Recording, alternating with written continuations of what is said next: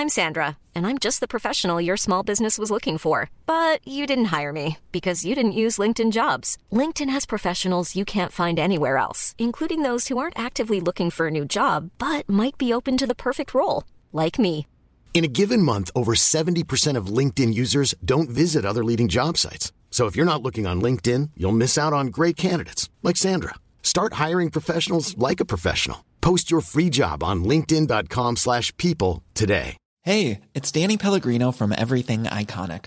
Ready to upgrade your style game without blowing your budget? Check out Quince. They've got all the good stuff, shirts and polos, activewear and fine leather goods, all at 50 to 80% less than other high-end brands.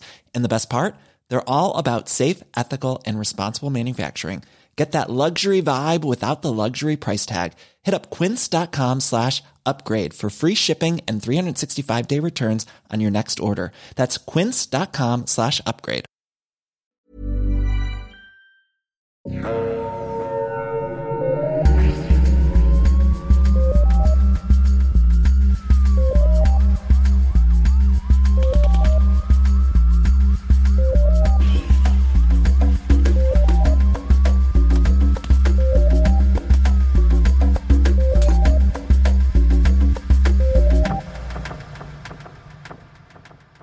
Bonjour tout le monde, bienvenue à Un peu de crime dans ton café, le podcast où on jase de crime en prenant un bon café.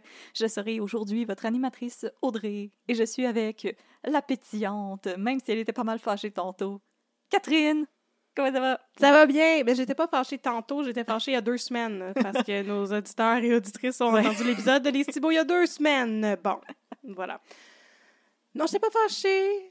Je, oui, ouais, non, ah, oui, c'est ça, exactement. Voilà. Mais je, me- je m'en suis remis, là. Oui, OK? t'as mangé un bon dîner, Oui, t'es prête à, à poursuivre je suis prête à te lire un- une magnifique histoire. All right. Oui. Mais avant ça, on va vous recommander un café. Oui. Excuse-moi, sais- parce qu'on a changé de bord de Ah, table. t'es faut qu'on l'explique. Là, je suis toute mêlée. On a changé de bord de table parce que mon chargeur de laptop se rendait pas à la place où j'étais assis avant. Là, je suis toute confuse. Puis en plus, on a un public En plus, oui, on a un public aujourd'hui. Ma mère est venue nous écouter et elle ne veut pas parler. Non, Non. on la salue quand même. Elle, est gênée, mais elle, elle nous regarde enregistrer. Ça, je suis pas habituée à ça. C'est, Oh. c'est- Ah, C'est allô, maman!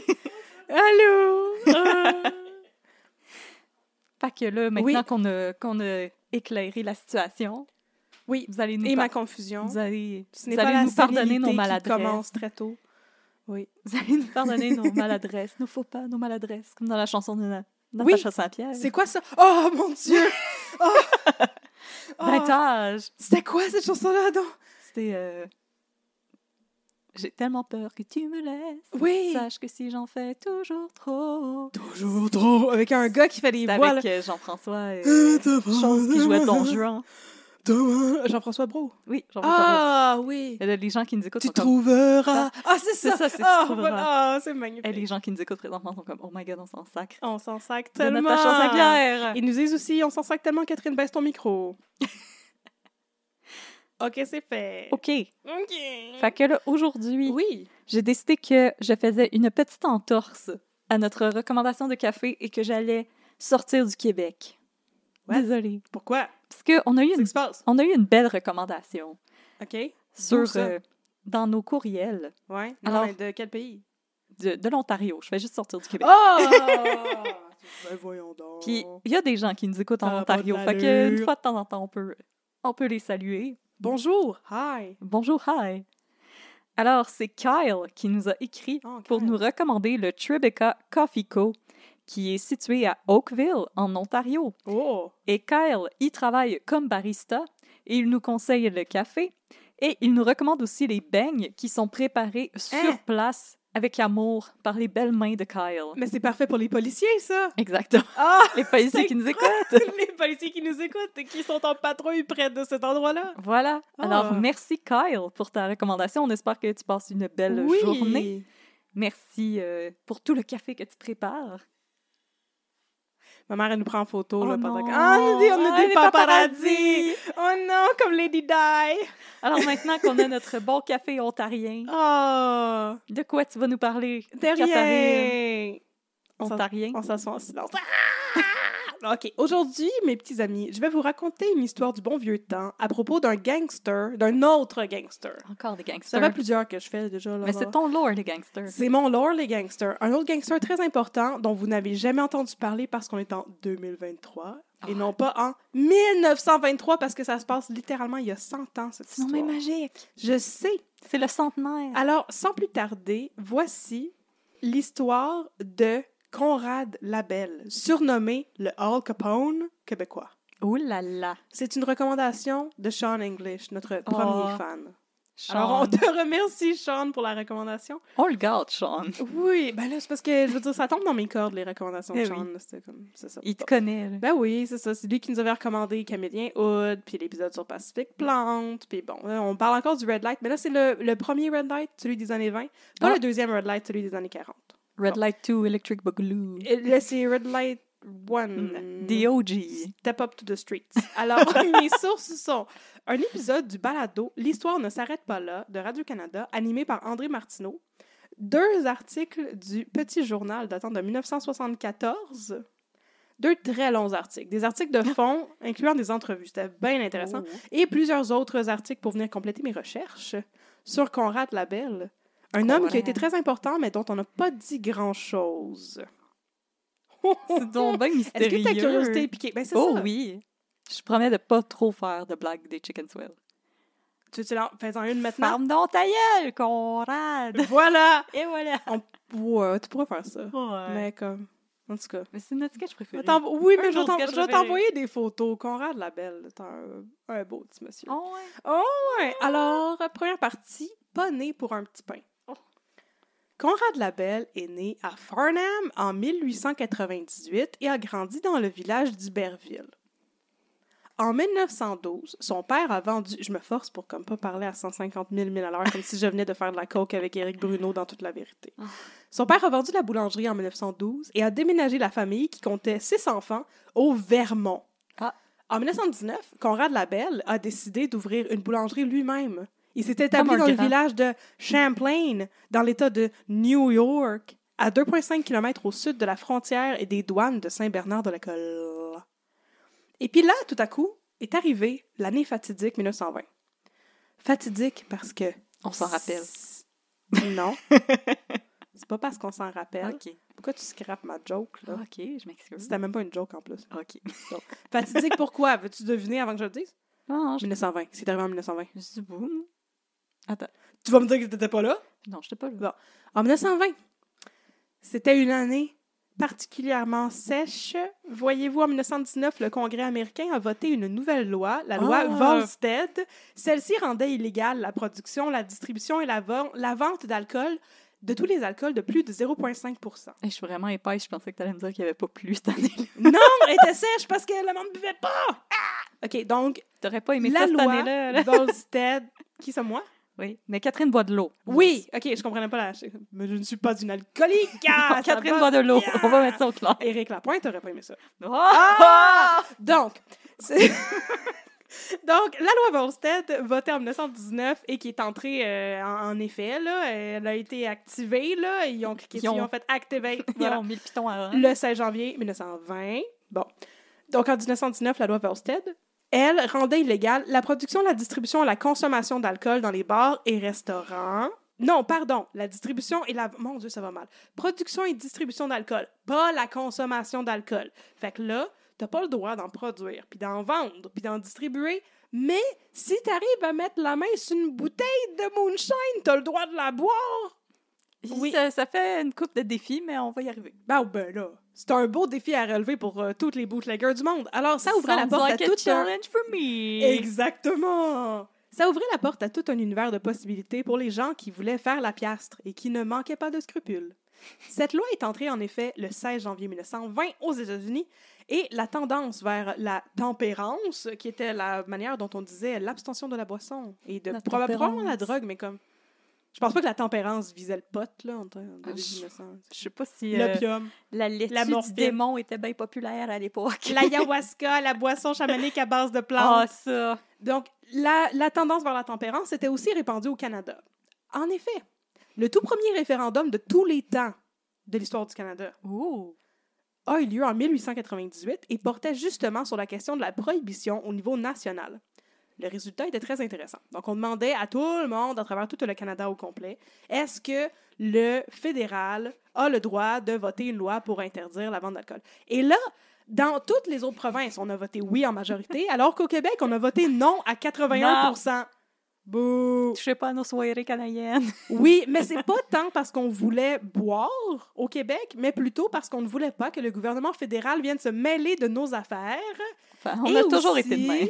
On a toujours été de même. Et aussi parce qu'on était des catholiques et que les mouvements de tempérance, c'était surtout une bataille menée par les protestants, a.k.a. le reste du Canada. Parce que nous, euh, les catholiques, euh, on a du vin de messe. Le euh, vin de messe, c'est le sang du. Christ. Non.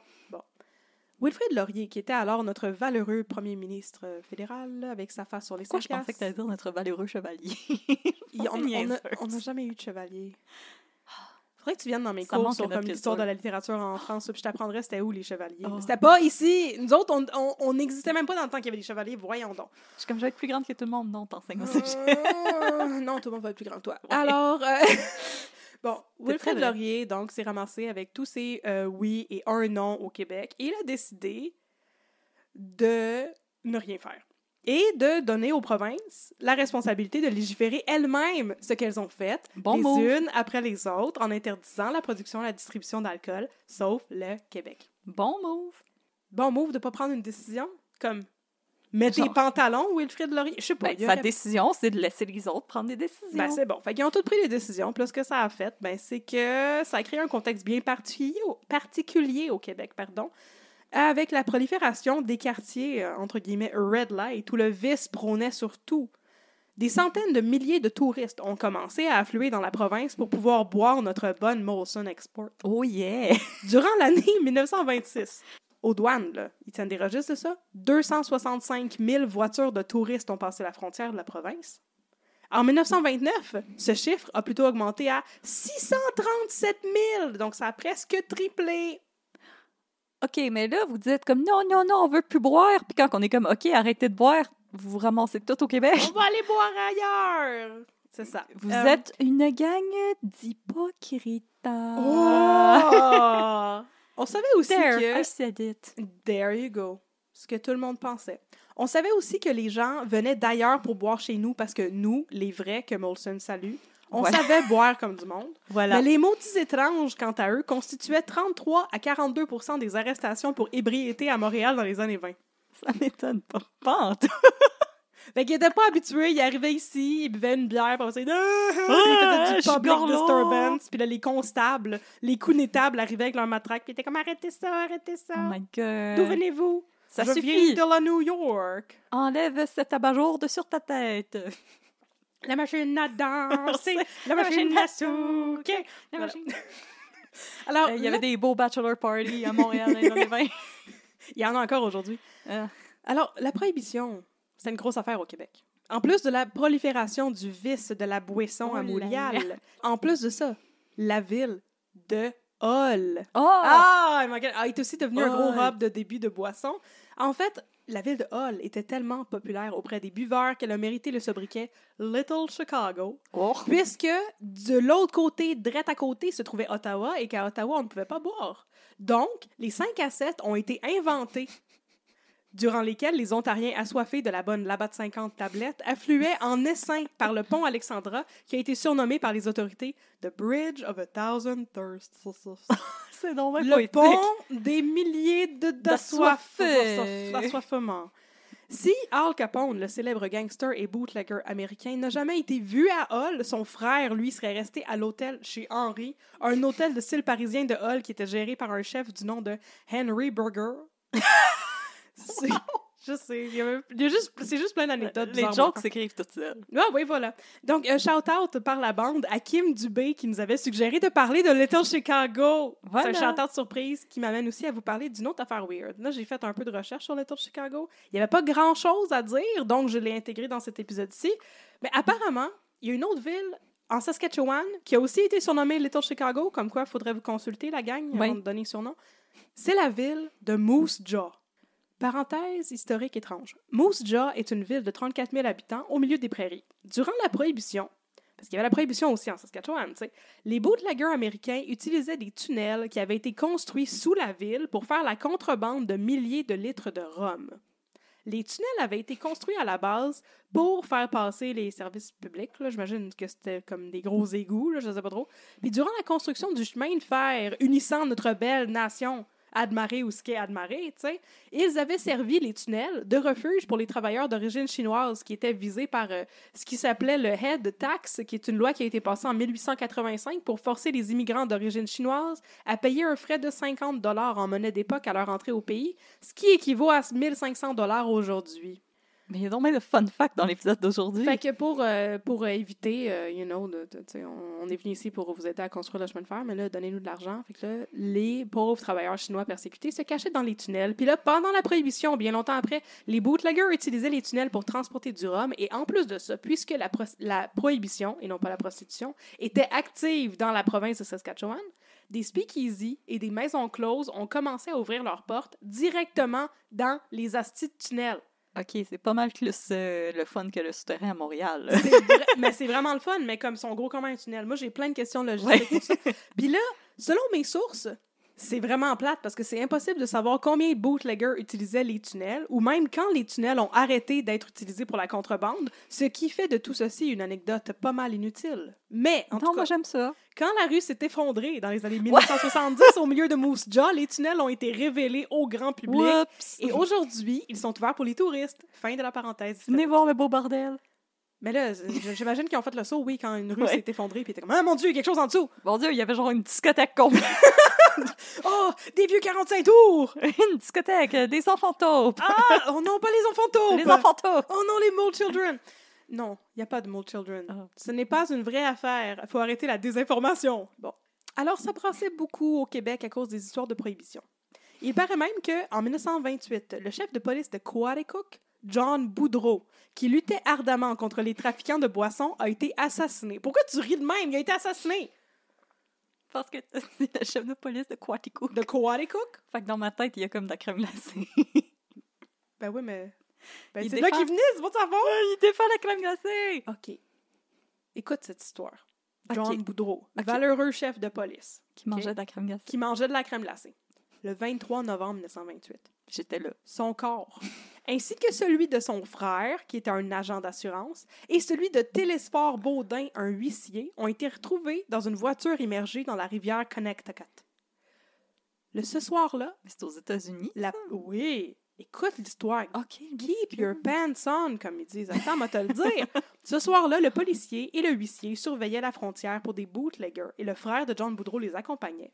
Ils ont été vus vivants pour la dernière fois entre 19 et 20 heures et plus tard dans la soirée, leur voiture a été repêchée dans la rivière. La police locale a conclu à une noyade accidentelle, mais à Coaticook, en plus de manger de la crème glacée, on pensait qu'il y avait anguille sous roche. Voyez-vous, Boudreau et Baudin John Boudreau et Télésphore Baudin, étaient victimes d'intimidation depuis qu'ils avaient tenté de fermer un débit de boissons illégal dans la région de Hereford, près de bully. Coaticook. Se pourrait-il que les bootleggers de Hereford soient derrière ce meurtre?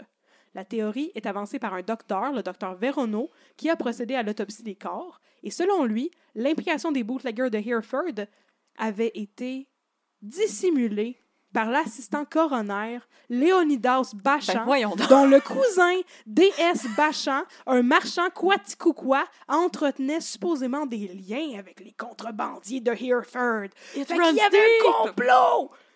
Malheureusement, rien de l'autopsie réalisée par le docteur Veronneau, mis à part quelques échymoses, n'indiquait la possibilité d'une mort euh, violente. Ben, je veux dire, plus violente que ton char crash dans une rivière. Ouais, noyade accidentelle. Il a oublié de sortir de son auto avant d'aller se baigner. Ben, non, mais ça quand ça l'arrive. Ah, maudite affaire! Télésport. Mais de fait, justement, le coroner américain qui avait procédé à l'autopsie avait déterminé, hors de tout doute, que Télésport Baudin était mort par noyade. Fait que là, il n'y avait rien qui indiquait sur les cadavres que c'était stagé ou. Mais pour cette raison, ben, le coroner américain, il pensait que les blessures révélées par le docteur Veronneau dans son autopsie étaient dues directement à l'accident de voiture. L'entrepreneur des pompes funèbres, qui, je sais pas pourquoi il a pris la parole dans cette histoire-là, mais il a corroboré les conclusions du coroner américain et l'histoire en est restée là. Alors, est-ce que la prohibition et les bootleggers de Hereford étaient à blâmer dans la mort du chef de police Boudreau? Oui. On ne le saura jamais. Non, moi je pense que non. non, non. Ça se peut qu'il est juste tombé dans la rivière, je sais pas. Oh, J'haïs ça quand ça m'arrive. Ben là, ça se peut. Ça m'arrive à tous les jours. Ça se peut. Bon. Fait que là, faut que je répète ma joke de tantôt. OK. Conrad Labelle, là, toute cette histoire se déroule sur ce fond-là, dans ce Oui. beau contexte. Il était boulanger, mais il n'était pas né pour un petit pain. sur ce fond de prohibition et de boisson, notre cher Conrad, qui avait 22 ans et toutes ses dents, et des beaux cheveux sombres ondulés et une belle petite face d'ange. Et une baguette en dessous du bureau. Oui, mon Dieu, je pensais que tu allais faire une joke cochonne de baguette. Puis là, je trouvais ça bizarre. Oh my non, God.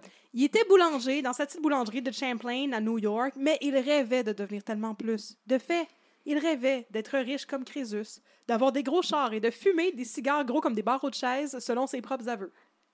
C'est intéressant. Tout le monde a son but.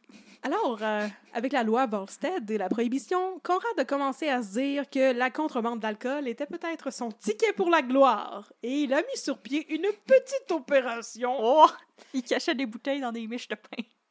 Non! Il cachait des bouteilles en dessous des sacs de pain. Oh! Il devait fréquemment passer au Québec pour livrer du pain ou chercher du pain ou quelque chose comme ça dans le cadre de son commerce. Puis il traversait en buggy, parce que c'était en 1922, on s'entend. Euh, et euh, il y avait un petit buggy avec un cheval, là. Oh, une calèche. Une petite calèche, lui appelait ça un buggy. J'ai entendu des entrevues de lui, c'est comme ça qu'il disait ça. OK. Fait que pour le chemin du retour, il cachait les caisses d'alcool directement sous ses sacs de pain, puis il retournait à sa boulangerie à Champlain. Oh, le coquin. Puis au début, c'était assez modeste comme opération. Il transportait une dizaine de caisses à la fois. Ça lui rapportait entre 500 et 700 par jour, ce qui est l'équivalent de 10 000 aujourd'hui. Ouais, je suis comme, euh, pour l'époque, c'est immense. Les douaniers n'étaient pas trop attentifs et ils étaient surtout très faciles à acheter. Voilà un beau sandwich à la dinde. avec extra maillot! Alors, Conrad a commencé à opérer son petit racket d'alcool, passant au Québec, faisant le plein de boissons, puis allant la vendre à Plattsburgh. Rapidement, il a constaté que la demande augmentait. Et il s'est organisé On a en soif, conséquence. On a soif. On a soif. Là, à la batte 50. On a soif. Là, à Laurentide. Tu On choisis a tes soif. drinks depuis tantôt. Ouais, je- j'essaye, j'essaye. Je- comment qu'elle s'appelle? La bouche. Du petit caribou. du petit caribou. Donc, il s'est organisé en conséquence et rapidement, Conrad, qui euh, s'était ramassé de faire entre 500 à 700 pièces par nuit, a un chiffre d'affaires tournant autour de, so- tournant autour pardon, de 70 000 dollars par nuit, était au cœur de toute cette opération de contrebande de boissons. Cette 70 000 dollars par nuit, c'est l'équivalent d'un million aujourd'hui. Wow! Il faisait un million chaque nuit. Mange Ou tes Jeff Bezos. Pas chaque nuit, chaque fois qu'il faisait euh, Une justement du, un- un- une run de bootlegging. là. Son opération était de grande ampleur. Là, il n'y avait plus de petits buggy, là, vous vous en doutez sûrement. Il y avait un gros buggy. Dans, il, y a- il y avait des chars. Je vais te parler de ces Ouh. chars. Il aimait beaucoup les chars. Dans le coin de Champlain, il avait des caches dans les granges et les étables et tout ça. Il faisait ça avec l'accord des fermiers qui étaient payés pour leur service rendu au racket. Une pièce par caisse entreposée chez eux, soit 17 dollars aujourd'hui. Ça montait vite. Euh, Mais tu sais, bon. Conrad s'est aussi fait des contacts à Saint-Pierre et Miquelon pour importer de l'alcool à coût moindre de ce qui était disponible à la Commission des liqueurs, qui était l'ancêtre de la SAQ. C'est vraiment cute. Saint-Pierre et Miquelon. Saint-Pierre et Miquelon. Voyez-vous, c'est que la demande était tellement grande qu'il n'arrivait pas à répondre à la demande. Il y avait une règle dans ce temps-là qui lui posait problème, une loi. À l'époque, la vente d'alcool était limitée à une bouteille par personne. Fait que Conrad, qui était pas mal ingénieux, il engageait des chauffeurs de taxi pour aller acheter des bouteilles à la pièce, en faisant le tour des en achetant une bouteille à la fois, pour remplir leur banquette arrière, leur coffre au complet. Puis selon lui, il rentrait environ 500 bouteilles par taxi. La belle les payait 10 cents la bouteille, fait que 2 piastres aujourd'hui, puis que ça fait 1000 piastres par run. God. Oui, pour les chauffeurs de taxi. Puis là, ils Plus- attachaient là, avec la petite ceinture. Attention, les bouteilles. Puis il leur payait aussi le millage, parce que lui, il avait des principes. Et il faisait Mais il livrer était donc bien un tout bon ça. boss. Il était un excellent boss. Il faisait livrer tout ça à son entrepôt. Il y en avait un à Clarenceville, puis il y en avait un autre à Saint-Bernard-de-la-Colle. Puis là, la nuit, il, organisait sa run. Je vais vous parler de sa run après. Mais là, à un moment donné, cette maudite loi a été abolie. Fait que là, la Belle a commencé à envoyer ses camions, il y en avait trois, gros camions, directement à la commission des liqueurs pour vider tout leur stock de fort chaque jour. Ah ouais, dans le camion. Puis c'était légal. Tout ça était légal, tu sais. Alors maintenant, partie 3, la ronde de contrebande. Oh yeah. La partie the 2 run s'appelait. Une opération bien rodée, puis je vous l'ai pas dit. Mais la Oh, partie wait, 3 oh, wait, s'appelle on the run again. La ronde de contrebande. La contrebande se faisait la nuit avec la collaboration des douaniers américains. Parce que selon Conrad Labelle, les Mounties, les, j'allais dire les chevaliers, toi, t'as rentré ça dans ma tête, Excusez. les policiers de la police montée, La GRC. ils étaient pas achetables, eux autres. Mais Non. les douaniers américains l'étaient très, très facilement. Fait que pour... Ils leur payaient 1000 dollars par livraison, soit l'équivalent de 15 000 aujourd'hui. Et en échange, les douaniers américains ouvraient la douane pour la Belle et son convoi pendant une période prédéterminée et les laissaient traverser avec leur contrebande. Il y avait un signal, tu sais. Fait là, chaque soir ou à chaque fois qu'il y avait une run, tu sais, non. À chaque fois qu'il y avait une run, la Belle faisait attendre toutes ses voitures et ses camions. Il y en avait une quarantaine au total sur le bord d'une route qui était à proximité de la douane officielle et surveillée par les douaniers américains. Puis là, au signal qui était habituellement un clignotement de phare automobile et non pas un douanier qui, qui crie ouhou dans le bois, le convoi roulait pour traverser la frontière en sachant qu'il bénéficiait c'est juste d'une couple de minutes. Là. C'est OK, on y va le plus vite Oh possible. my god, je pense à Mad Max. Oui! C'était comme Mad Max. C'est le Mad Max du fort. Fait que là, après ça, il roulait, puis il se dirigeait vers New York et l'affaire était ketchup. Wow. Mais c'était pas tout le temps ketchup parce que tout cela était très risqué. En plus d'avoir besoin de payer la police, il y avait fréquemment des pillards et des embuscades, surtout aux environs du lac Placide, apparemment. Oh. Mais il n'y avait pas de crainte à y avoir parce que les hommes de la Belle étaient armés. Ils avaient des fusils à canon sciés et des Colt 45. Et leurs voitures avaient leur réservoir d'essence protégé par des plaques d'acier comme les gangsters américains pour éviter qu'ils se fassent tirer pour euh, ralentir les automobiles. You know? C'est ça. Moi, je suis comme. C'est John vendue, là. Dillinger, là. Bonnie and Clyde, il y avait ça aussi. Oh my god, Mais- genre, je, je suis euh, aspirée par cette histoire. Je sais. Voir que c'est pas présentement une série. Conrad Labelle, lui, son char de prédilection, c'était les Cadillacs. Avec Sa Cadillac raison. était équipée pour veiller tard avec non seulement une plaque d'acier pour protéger le réservoir d'essence, mais en plus, en guise de pare-choc, il avait un rail de, de chemin de fer. Parce que, apparemment, les gars du FBI, qui n'étaient pas encore le FBI, mais tu sais, les feds aux États-Unis, ils aimaient ça mettre des poteaux sur la- les chemins qu'utilisaient les bootleggers pour les arrêter, ou des grosses chaînes pour arrêter les autos, mais avec un rail comme pare-choc en avant, là. Lui, il fonçait avec sa Cadillac, puis ça défonçait tout, là. Il n'y avait rien pour Wow. l'arrêter. Il n'y avait rien pour l'arrêter, Conrad Labelle. Il était puissant.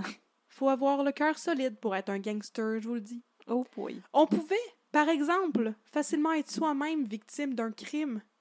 En 1921, Conrad Labelle a porté plainte à la police de Montréal parce qu'il s'est fait voler 10 000 piastres, 175 000 piastres aujourd'hui, par deux filous, c'est comme ça qu'ils les appelaient dans les journaux, qui lui avaient soutiré sous prétexte d'y vendre des caisses de whisky, puis s'était sauvé avec le cash sans y donner son whisky. Pas sûre que c'est une bonne idée d'aller à la police, non, non, mais, non, mais il est allé, puis la police s'en est occupée, puis on sait pas si on retrouvait les criminels, mais en tout cas, je trouvais que ça aussi, ça avait du front autour de la tête d'aller te plaindre à la police quand tu runs un racket de bootlegging à un million par run. Ça me rappelle un vieux sketch de Mad TV, le gars qui appelle la police parce que Oh non, Catherine s'est échappée du café dessus. J'avais plein de café dessus, pardon.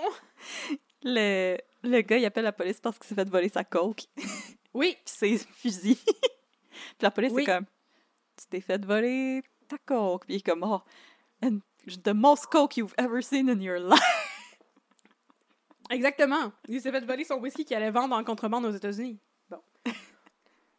Quand la police ne pouvait pas être sur le cas pour protéger la belle et ses hommes, c'était correct aussi. Parce qu'il y avait des guns, des hommes de la belle, je vous l'ai dit, tu sais, puis ils pouvaient se protéger eux-mêmes. Puis une fois, Conrad Labelle et ses hommes ont été embusqués dans une grange euh, proche de, tu sais, une grange de fermier, là, où est-ce qu'ils Ouais. stockaient les affaires et tout. Ils étaient en train de jouer aux cartes nuit, tu sais. Oh. Quand tout à coup sont arrivés euh, des gars de la bande à Bradley, qui était un des lieutenants de Al Capone, qui voulaient leur voler leur stock. Oh my god, ça t'a scrapé une partie de trou de cul, ça. Hey, écoute, que là, ils étaient à Blackpool, dans l'État de New York, aux États-Unis. Et là, ils entreposaient pour quelques centaines de dollars de bouteilles de gin là-bas, sur, laquelle, euh, sur lesquelles voulaient euh, mettre la main les maudits hommes à Bradley. Fait que là, ils ont fait une fusillade, ça a duré une heure. Puis là, les hommes à Bradley, les autres, il y avait des mitraillettes Thompson, là, vraiment comme dans les films. Ouais, des Tommy guns. Il y avait des Tommy Guns. Puis là, Les hommes à la belle, hey, ils ont sorti leur euh, shotgun avec le bout de scié, puis leur Colt 45, puis pa- pa- pa- pa- pa- puis une grosse tuerie. Puis après ça, tu sais, tout le monde était correct. Ils sont pas sortis dehors. Le lendemain matin, ils sont allés voir, puis il y a plein de sang dans le gazon. Fait qu'ils pensent qu'ils ont tiré des hommes de la gang à Bradley. Oh my god! Mais rien ne pouvait venir à bout de Conrad et son racket. Même pas la température. L'hiver, les chemins vers les États étaient ensevelis sous la neige. Alors, la Belle avait une équipe de six gars qui ouvraient des chemins sur la frontière par lesquels la contrebande se faisait à buggy et à cheval. Puis il y avait une autre équipe de six gars qui passaient par la suite pour effacer les traces. Mais c'est tellement brillant! C'était une opération d'envergure. En fait, on disait même qu'au sommet de sa gloire, Labelle avait 800 employés et une flotte de 500 véhicules et trois goélettes. Il créait de l'emploi. C'est incroyable, Il hein? créait de l'emploi, il déneigeait les chemins. Ça euh, n'a pas d'allure. Hey, euh, J'espère qu'il nettoyait le gazon maculé de sang une fois qu'il avait fait une fusillade avec les hommes de Al Capone. il aurait dû être en charge de la ville. Ça bougerait le REM si c'était Conrad Labelle. ça bougerait en tabarnouche avec, Hey. des, avec des rails de train en avant du REM pour tasser le monde. Ouais. Puis des bouteilles de whisky en arrière, pose pas de questions. Yes, sir! Conrad Labelle, tu sais, comme tout bon boss, là, il était rarement là quand il y avait les opérations de contrebande, quand il y avait les runs. C'est ses hommes qui faisaient ça. En fait, euh, c'est son frère qui renait l'opération de contrebande en tant que telle, avec un homme de main, un, un Américain, un Yankee, Oh! qui s'appelait Yancey. Puis Yancy le Yankee. Yancey le Yankee était, lui et son frère à Conrad Labelle, c'était les hommes de confiance de Conrad Labelle qui renaient la contrebande pendant que Conrad Labelle était en train de faire la grosse vie sale dans le Red Light montréalais. Oh yeah! Surtout. Il affectionnait particulièrement une maison de désordre. Oh! Une maison close située au 82 rue Cadieux et gérée par une certaine Madame Boucher. Oh! C'est là que Labelle amenait ses gros clients. Il, il faisait des affaires au rez-de-chaussée autour d'un bon verre d'alcool totalement légal. Puis là, une fois que les ententes étaient conclues, Conrad et ses invités montaient à l'étage pour voir les filles. Wink, wink. Nudge, Oh! nudge. Say no more, say no more. Alors Conrad Labelle faisait la grosse vie sale. On dit qu'il fumait une boîte de cigares par jour et pas des petits cigares cheap de station-service, là. Des bons cigares de qualité de la même marque que ceux fumés par le roi d'Angleterre, George V. On n'y aise plus! Hey, écoute! Hey! On dit aussi qu'il aimait, comme un bon gars riche, allumer ses cigares avec des billets de 100 piastres. Juste pour montrer Wow! qu'il avait de l'argent. C'est parce qu'il était riche comme Crésus. Il avait Ouais. juste genre 23 ans à ce stade-là. What?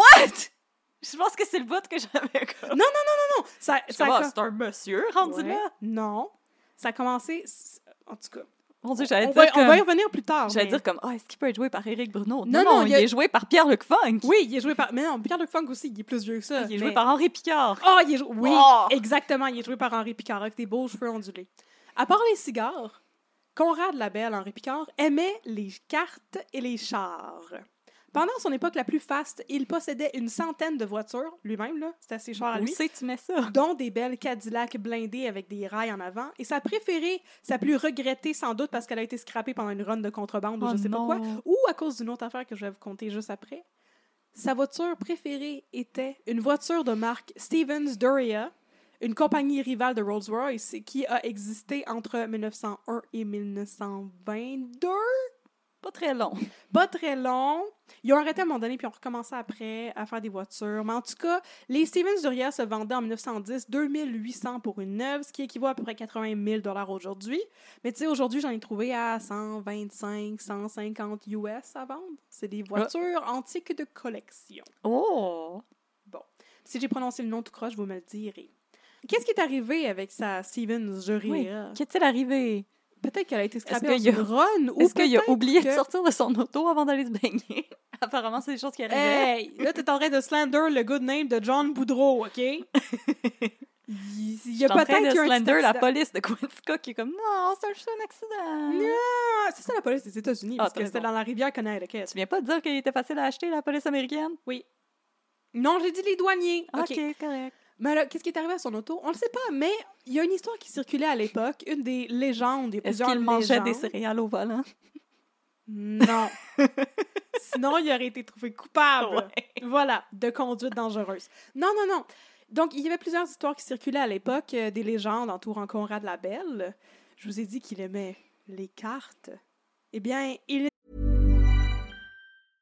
Ready to pop the question? The jewelers at BlueNile.com have got sparkle down to a science with beautiful lab grown diamonds worthy of your most brilliant moments. Their lab grown diamonds are independently graded and guaranteed identical to natural diamonds, and they're ready to ship to your door. Go to BlueNile.com and use promo code LISTEN to get $50 off your purchase of $500 or more. That's code LISTEN at BlueNile.com for $50 off. BlueNile.com code LISTEN.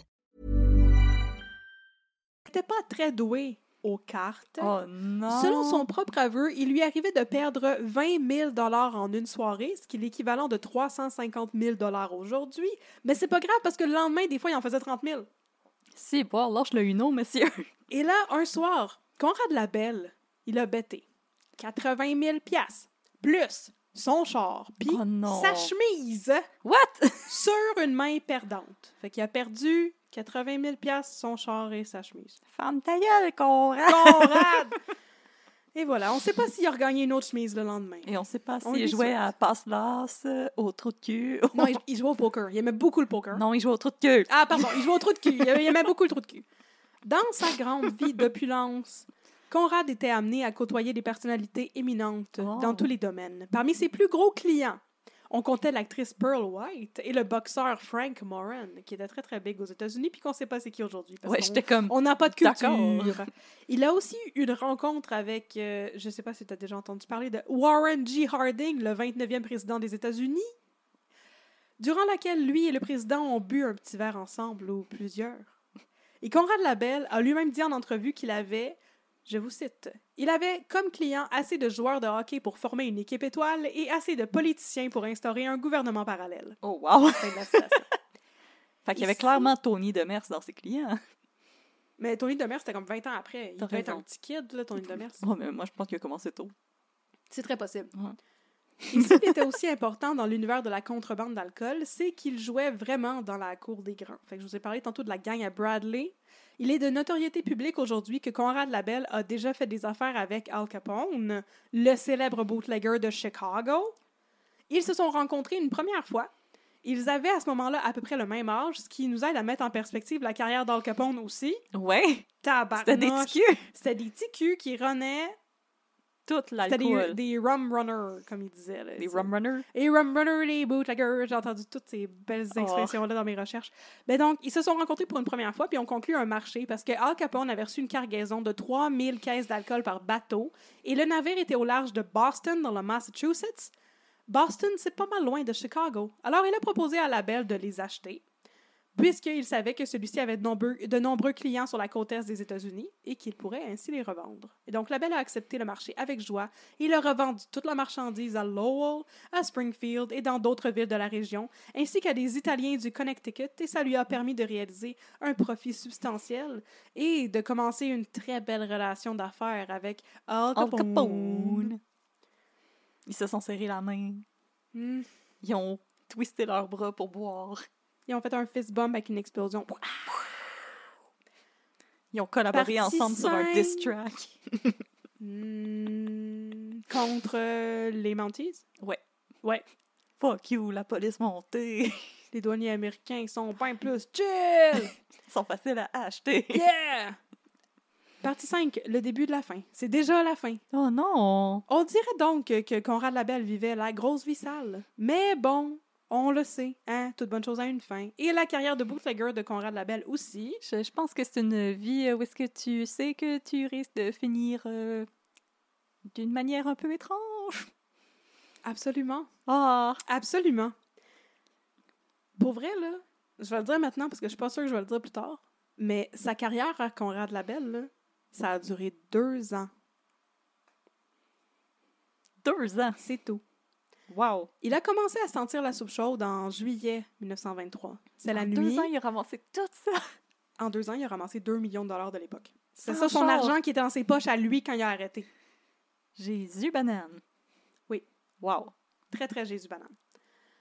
Donc, on est un soir de juillet 1923, la belle était au volant de sa Cadillac et était à la queue d'un convoi de contrebande d'un quart de mille de long et constitué de 21 voitures. Fait que là, ils avaient déjà traversé les lignes depuis un moment quand les voitures ont été immobilisées par les agents fédéraux des États-Unis. FBI! Le proto-FBI! Ah! Ils étaient cernés, les coups se sont mis à pleuvoir, puis les monde se sont fait tirer, ils ont été abattus, puis là, les autres autos, ils ont essayé de se disperser, puis il y a une dizaine de voitures qui ont réussi à échapper à l'embuscade, dont celle de Conrad Labelle, qui était complètement en arrière. Fait que là, il a décidé de Il a revirer. circulé. Non, mais puis il a reviré de bord, il a fait un, un, un three-point Un turn. U-turn. Puis là, il est remonté vers les douanes. Puis là, à un moment donné, il commençait à s'inquiéter pour ses hommes. Puis tout. Puis là, quand il est, il, est, il est arrivé aux douanes, il a vu des feds qui étaient là. Puis oh my God. Oh, là, tout à coup, ils ont remarqué que les agents fédéraux, ils étaient en grande conversation très amicale avec Yancy, le Yankee, qui était son homme de main. Oh non. Il avait été trahi par son traître. meilleur bro. Non! Yancy le Fait que Yankee! là, Conrad Labelle, comme un petit cul de 20 quelques années, a arrêté son char, est sorti de son char, puis s'est pitché pour, sur Yancy pour y péter à gueule. Et, euh, ben, là, il s'est fait tirer par la police, il s'est sauvé, il a perdu connaissance dans les hautes herbes, puis là, quelques minutes plus tard, ben, il a été retrouvé par ses hommes qui l'ont, comme, entraîné, là, tu sais, à l'écart, puis l'ont sauvé et tout. Et... Ils ont fait le bouche à bouche. Ce soir-là, c'est comme non, mais il s'était fait tirer l'oreille, tu sais. Là, Ow. c'est ouais, puis là, c'est, ben, pourquoi tu lui fais le bouche à bouche? Ben, ça me tente! Parce que regarde sa belle bouche. Il est cute! toi, ça- fait que là, ce soir-là, il a perdu son homme de main, Yancy le Yankee, et 60 000 piastres de vente, qui est Oh. un million aujourd'hui. Le fait est que Conrad Labelle s'est souvent vanté de ne jamais avoir été, été arrêté pour ses activités de contrebande. Cela dit, il a eu plusieurs autres démêlés avec la justice. Par exemple, en novembre 1923, il est impliqué dans une autre histoire de dénouement, avec un dénouement sanglant. C'est la deuxième histoire qui apparemment l'aurait convaincu de comme, slacker un peu sa boisson. Le 18 Je vais octobre retourner à mon 1923 pain. Oui. Non, mais il y a d'autres affaires à faire. En tout cas, on va, du on va en parler. Il y a d'autres affaires à faire. OK. Le 18 octobre 1923, on est le- la nuit, le lieutenant Grégoire de l'escouade des mœurs, ainsi que les agents Vanini et Bourassa, patrouillaient ensemble sur Beaver Hall quand tout à coup ils ont aperçu une Cadillac qui fonçait sur eux à pleine vitesse, tous les phares éteints. Ils l'ont intercepté, puis là, quand ils ont demandé au conducteur de s'identifier puis de donner sa licence, là, ben, il a pris la fuite, entraînant la police dans une poursuite frénétique qui s'est finie dans une façade de building au coin Cheneville et de la Gauchetière. C'est pas un bon move, Conrad. C'était pas un bon move Conrad, puis dans ce temps-là, tu sais, les chars, c'est comme quatre Ouais. bouts de tôle. Fait que là, les policiers ont tiré des décombres de la voiture. Conrad Labelle, le conducteur, et le passager, Norman Richmond, surnommé Jack pour aucune raison. Les deux ont été envoyés à l'hôpital dans un état critique. On craignait pour leur vie et de fait, Richmond est décédé à l'hôpital. Oh aussitôt la nouvelle s'est mise à circuler. Là. Conrad Labelle, le king des bootleggers, il est mort là, avec. Oh! Mais il était pas mort! Il a survécu à ses blessures. Oh il a été God. trouvé criminellement responsable d'avoir causé la mort de Richmond. Il a Il fait a- comme le chanteur de Motley Crue. Ou pareil, comme le chanteur de Motley Crue, c'est direct à ça que je pensais. Vince Neil, c'est ça? Oui, il a Ouais. tué euh, le chanteur de Hanoi Rock, Ouais. Ou le guitariste? guitariste. Un des deux. Mais il a fait comme Vince Neil, puis là, il a eu son procès en mars 1924, puis il a été acquitté.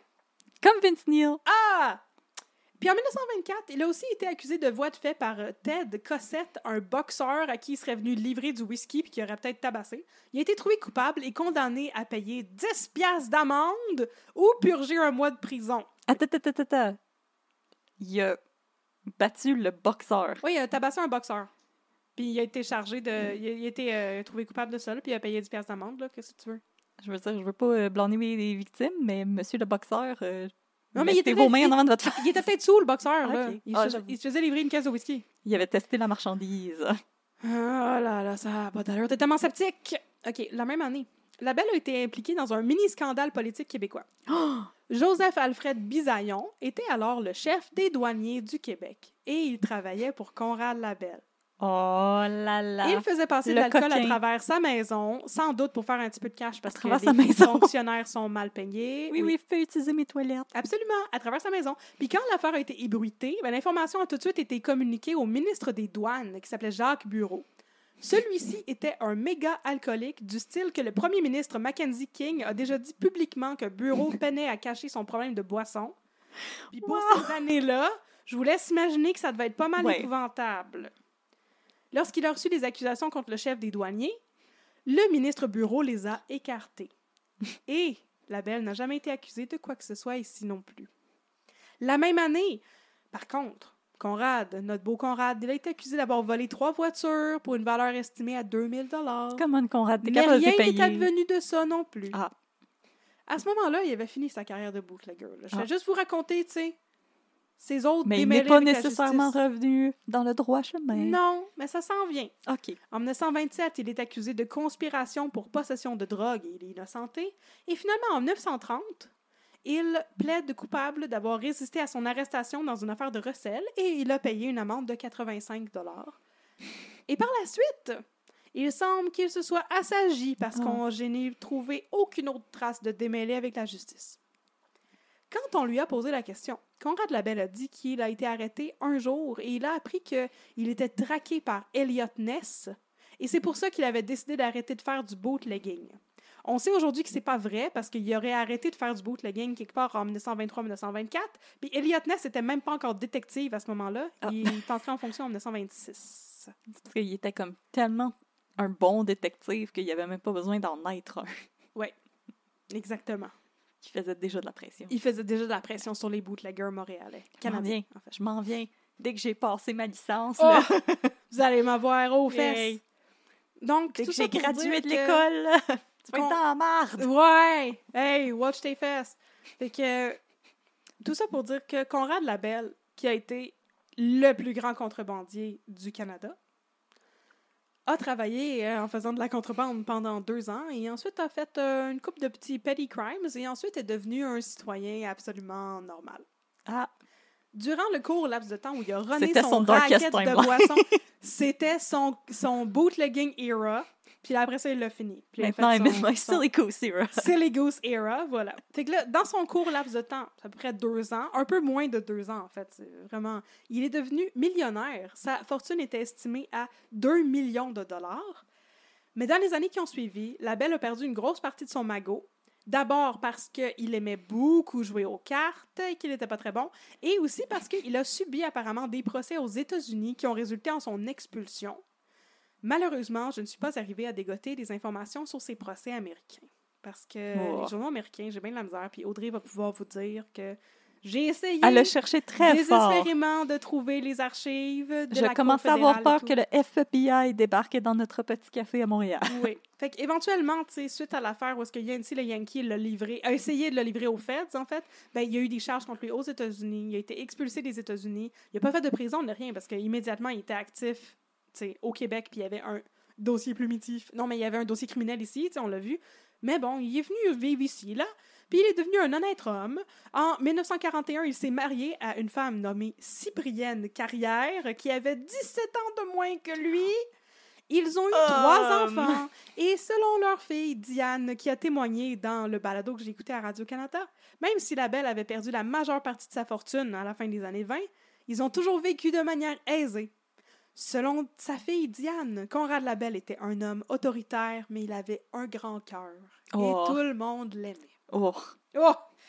Après sa carrière de bootlegger, Conrad aurait aussi été impliqué en politique. Là, on utilise le conditionnel parce que c'est très, très, très, très hypothétique, ça. Je n'ai pas réussi à corroborer ça nulle part. Ah. C'était bien weird. Il aurait travaillé pour Maurice Duplessis, qui était apparemment un de ses amis, et il aurait aidé à faire élire Daniel Johnson et Jean-Jacques Bertrand. il me semble que Duplessis puis la belle, c'est pas un match made in heaven. Euh, non, pas pantoute. J'ai vu ça dans un article euh, récapitulatif, en fait, le Petit Journal, dont je vous ai parlé au début. Dans les années 70, ils ont fait, ils ont consacré deux longs articles de fond à la vie et la carrière de Conrad Labelle. Puis ils sont allés voir Conrad Labelle, puis il y avait des témoignages et tout. C'est là-dedans qu'il a dit, tu sais, il ressemblait un peu physiquement à Maurice Duplessis. Et en plus, c'était son grand chum et ils ont travaillé ensemble et tout. Puis après ça, en cherchant ça, je n'ai pu corroborer ça nulle part. Fait que est-ce que c'est Conrad Labelle qui leur a raconté ça puis ils l'ont pris ça pour du cash mais c'était pas vrai? Peut-être. Bon. En tout cas, dans les années 70, il avait toujours une certaine notoriété. On a, on a déjà parlé du fait que comme tout le monde tripait sur Georges Labelle, le voleur de banque. Ouais. C'est c'est ça. Nous autres, on aime ça, les criminels. Le monde, le monde tripait aussi sur euh, Monica, Lucien. Lucien. Lucien Rivard. Lucien Rivard. Oui, Lucien. Rivard était en prison. Ben là, c'est ça. C'est un bon Jack. Il n'a pas tué personne. Il fait juste runner de l'héroïne. Mais euh, ouais, c'est ça. Fait que on tripe sur les, les brigands au Québec. Dans les années 70, il était reçu dans plein de talk shows, dont celui de Lise Payette, qui était apparemment bien entiché de lui. En 1974, il a confié au Petit Journal qu'il travaillait désormais dans la location de chalets à Venise, en Québec. Évidemment, en 1981, ben, il y a un roman biographique lui étant consacré qui a été publié aux éditions Héritage. Ça avait de l'air d'être un roman très, très roman. Et Un pas roman très, très très biographique. Oui. C'était un peu weird. Je n'ai vu les extraits, puis je me suis dit, ah, j'irai pas prendre ça comme source, ça a l'air d'être un peu n'importe quoi. Or, Alors, une des raisons pour lesquelles ils ont réussi à bien vivre, selon Diane, sa fille, c'est que justement, pendant le temps où il était riche, il a investi dans l'immobilier. oh, Et c'est pour ça son affaire de location de chalet à Venise en Québec et tout. Puis c'est pour ça que même s'il est un très très mauvais gambler, sa fortune a perduré. Finalement, Conrad Labelle est décédé à Venise en Québec en 1995, à l'âge de 96 ou 97 Wow! ans. Et c'est ce qui conclut l'histoire de Conrad Labelle, qui n'a pas été tiré dans la face comme John Ben- Dillinger ou envoyé en prison pour mourir de la syphilis comme Al Capone, et qui a eu une, une- un- comme une deuxième chance bien, Ouais. bien soft à la vie normale après avoir été comme- le plus grand bootlegger du il Québec. me semble que les bootleggers, ils finissent en passoire d'habitude. Pas celle-là. Celle-là, il a fini en bon citoyen honorable qui Ah, vend Lucien des chalets Rivard à aussi, Venise en euh, Québec. il est décédé euh, de sa belle mort. Qui ça? Lucien Rivard. Lucien Rivard aussi, oui. Avec le, la- le domaine idéal puis la Ouais. plage idéale à Laval. Ben, coudonc. C'est c'est juste aux États-Unis qu'il y a les bootleggers. euh. Je sais, nous autres, on est bien plus ça. Nous, on est comme, oh, Non, you naughty you. c'est correct. Oh. Cette fois-ci, ça va être correct. correct. Ben ouais.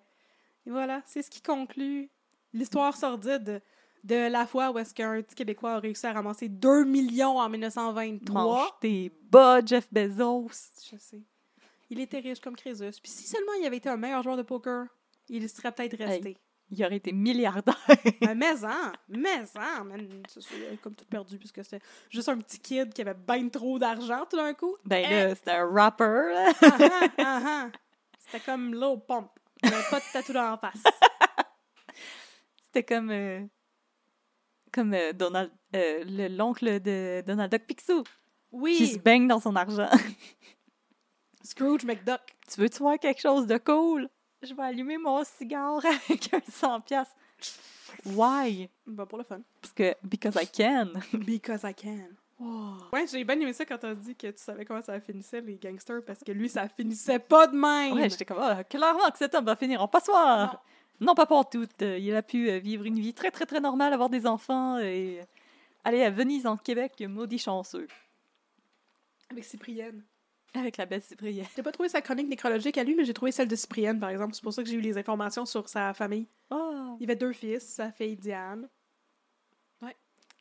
ils ont vécu une belle petite vie de famille. Voilà. Ah, quand mon père était jeune, il passait de l'alcool. Mais c'est pas juste, il passait de Ouais. l'alcool. Il était comme un grand chef bandit. Ça avait pas de bon sens. Il était un très, très grand chef bandit. Ouais. Ouais. Oh my god. Et voilà. Oh, petite anecdote, le fun sur moi. Si vous voulez en savoir plus à propos de moi. Deux vérités et un mensonge. Et c'est ce qui conclut mon cas. Oh, hein? C'était tellement évocateur, là. Je voyais comme des gangsters dans ma tête. Écoute, c'est assez impressionnant. Ah, Le moi, con- c'est moi, c'est le convoi d'au- d'auto, là. Je suis comme, Oui. oh my god, mais c'est tellement cool. Mais je me suis remis dans, tu sais, parce que à partir du moment où j'ai trouvé un article où est-ce qu'il disait les chars qu'il y avait, tu sais, j'étais allée regarder des photos, puis ça m'a vraiment remis dans l'époque, effectivement, parce que c'était pas des chars comme on a aujourd'hui. Non, je veux dire, des c'est ça, gros, Vous euh, imaginez les voitures euh, comme des ça, gros le char à bateaux, les trucs de, de, de Bonnie and Clyde, c'est vraiment ça, là, c'est ça qu'il conduisait la faire gueule. son bootlegging.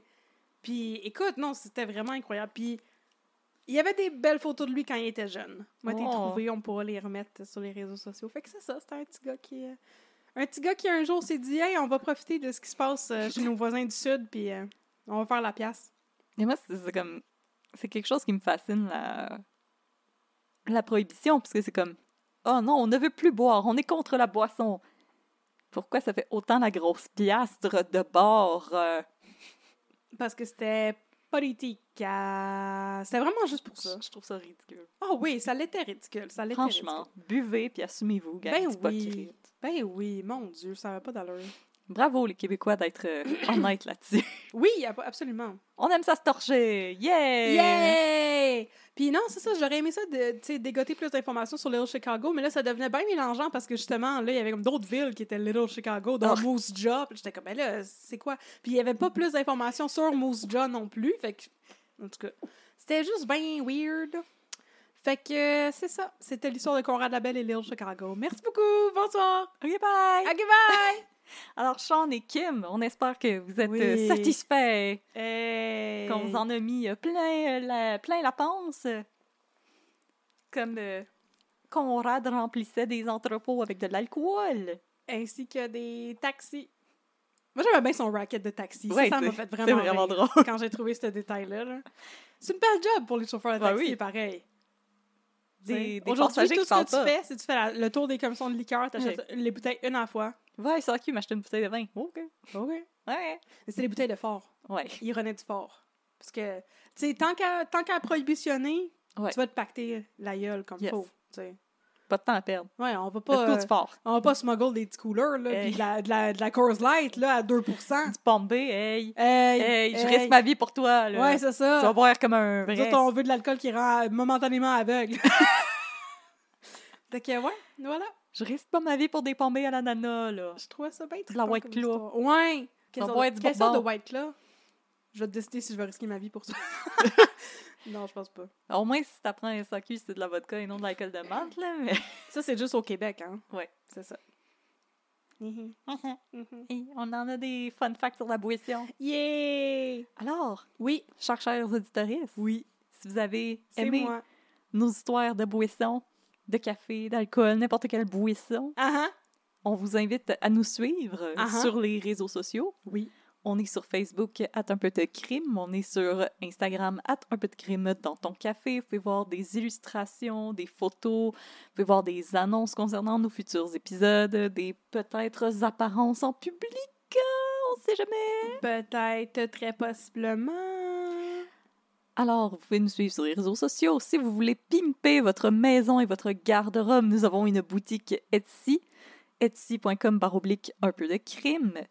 Et si vous aimeriez nous euh, soutenir financièrement, vous pouvez le faire en vous rendant sur notre plateforme Patreon, où il y a différents tiers auxquels vous pouvez vous abonner qui vous donnent différents avantages, par exemple des rabais sur la boutique Etsy, euh, accès à notre Discord et des, des épisodes bonus, mais bien sûr, des épisodes bonus. Oui. Et des vidéos de Catherine et moi qui mettent des affaires pas bonnes dans nos bouches. Puis tantôt, ça nous a pris bien trop de temps à compter qu'on est rendu à 5 épisodes bonus. Cinq épisodes bonus, c'est même peut-être.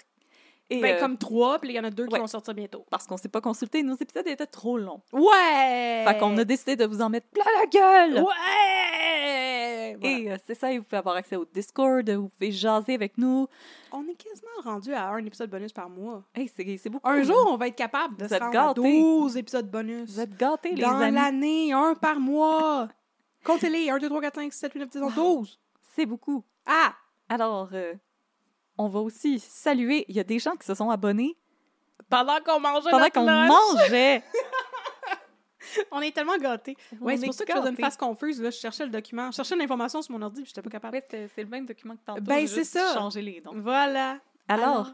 on doit saluer deux nouveaux Patreon Patreon. Oui. Alors, un gros merci à Laurence Tremblay. Et merci à Dark Odette. C'est vraiment un beau nom, j'aime ça. Mais moi aussi, j'aime ça. Alors, merci à nos nouveaux, euh, nouvelles abonnés. On vous dit à bientôt si vous venez nous rejoindre sur le Discord. Vous allez voir, on a des maudites belles recettes. Et pour ceux et celles qui euh, trouvent que c'est assez, euh, qui sont assez, euh, qui, qui veulent aller rêver aux, aux grosses corvettes de, non, aux grosses Cadillac Oui. de Conrad, on vous dit à dans deux semaines pour plus de crème et plus de café. Crevette. de Conrad la Crevette 67. Ah non!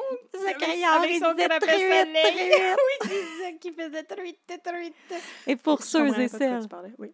pour ceux et celles qui en veulent plus, qui veulent qu'on leur dise toute la vérité, rien que la vérité, restez avec nous, parce qu'on s'en va en cours Oh! pour vous parler Suite. d'un épisode de toute la vérité.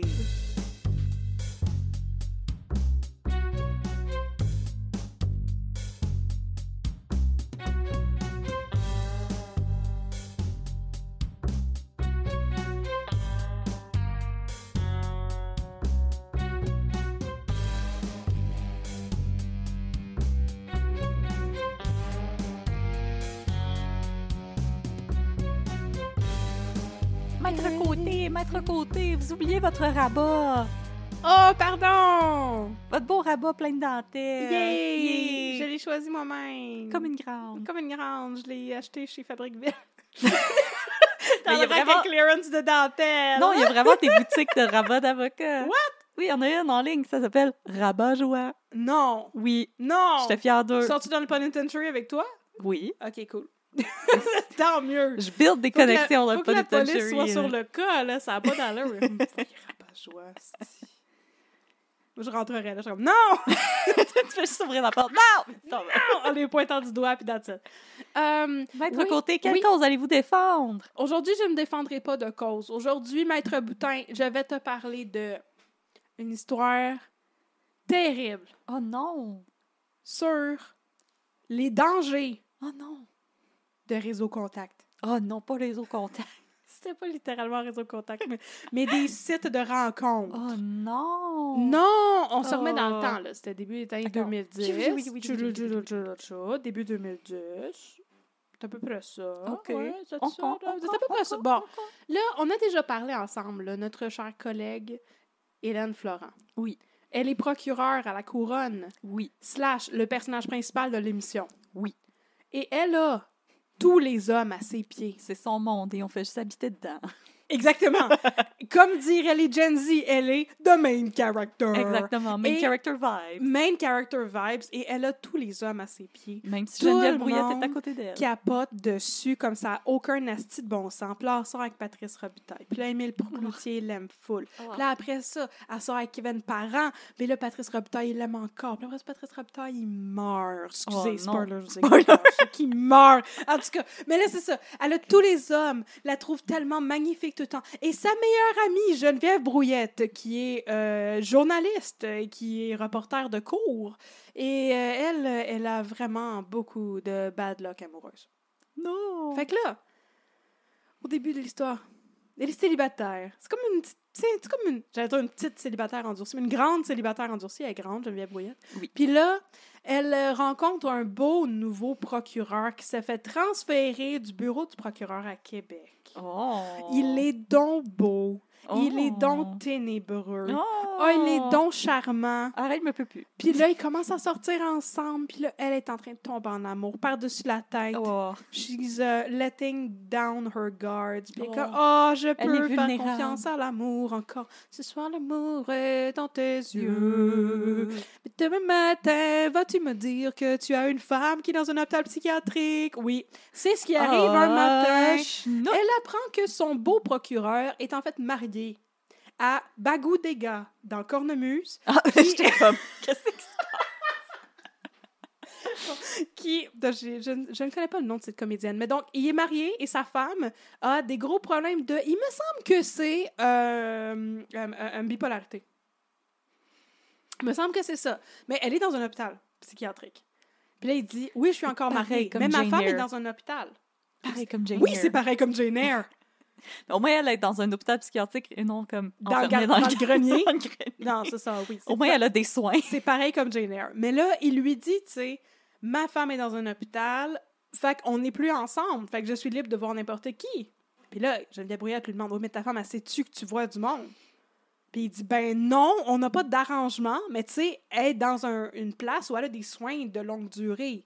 Oui, mais monsieur, c'est une conversation qu'il faut avoir. euh, 100% Alors, le jour où sa femme sort euh, de l'hôpital pas, euh, psychiatrique... pas légumes, là. Non, non, non. Alors, le jour où sa femme sort de l'hôpital psychiatrique, euh, eh bien, il laisse Geneviève Brouillette. Ah, Et là. Geneviève Brouillette est bien triste.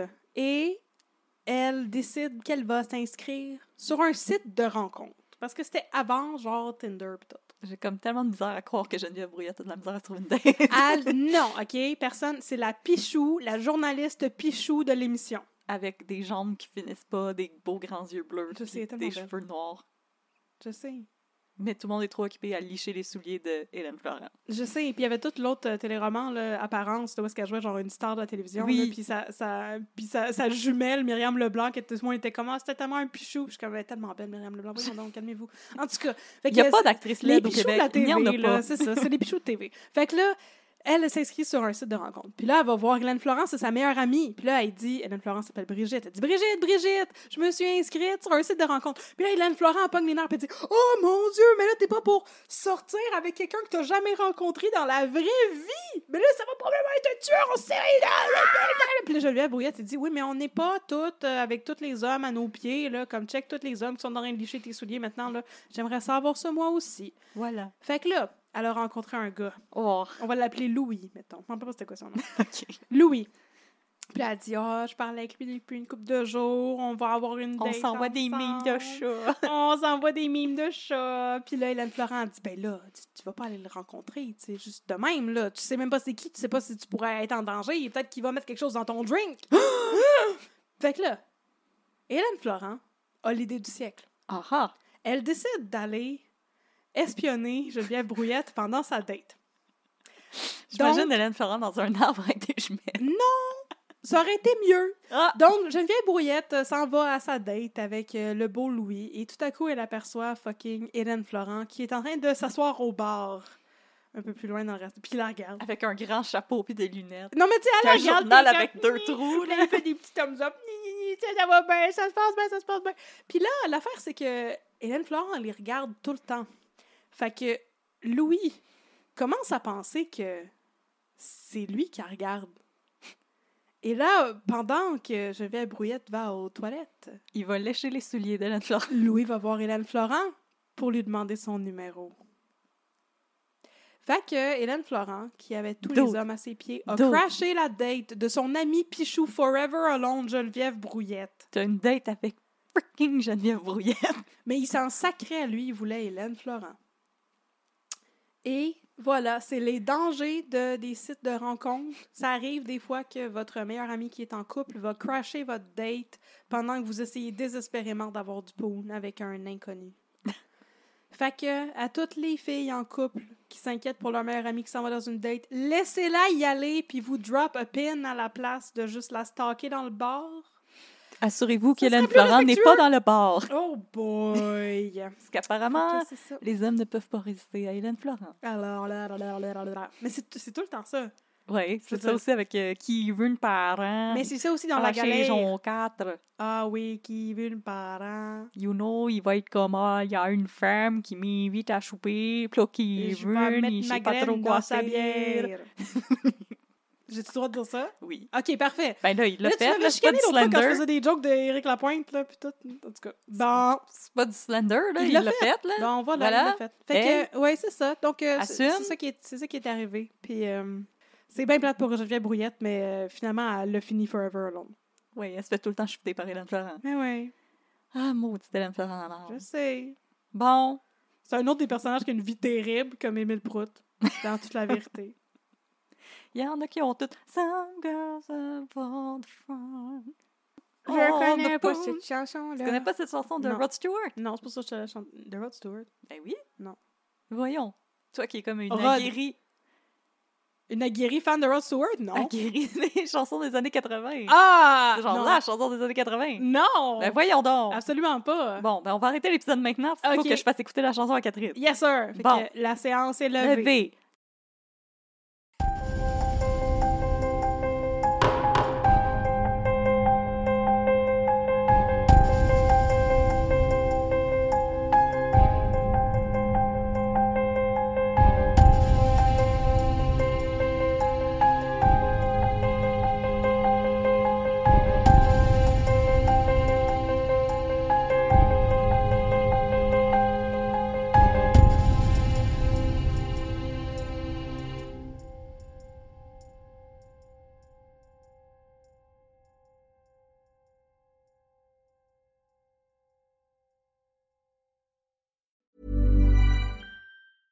Hey, it's Danny Pellegrino from Everything Iconic.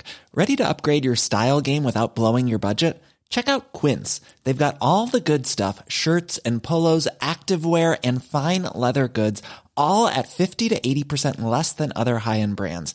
And the best part? They're all about safe, ethical, and responsible manufacturing. Get that luxury vibe without the luxury price tag. Hit up quince.com slash upgrade for free shipping and 365 day returns on your next order. That's quince.com slash upgrade. Planning for your next trip? Elevate your travel style with Quince. Quince has all the jet setting essentials you'll want for your next getaway, like European linen, premium luggage options, buttery soft Italian leather bags, and so much more. And is all priced at 50 to 80% less than similar brands. Plus, Quince only works with factories that use safe and ethical manufacturing practices. Pack your bags with high-quality essentials you'll be wearing for vacations to come with Quince. Go to quince.com/pack for free shipping and 365-day returns.